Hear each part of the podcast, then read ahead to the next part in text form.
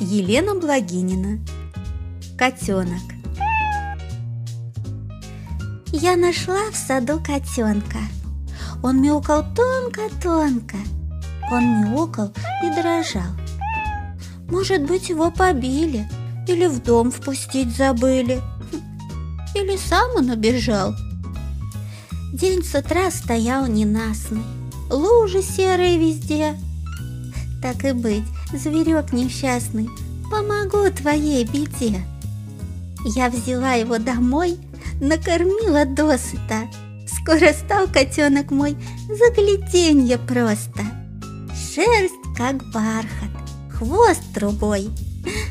Да чего ж хорош собой,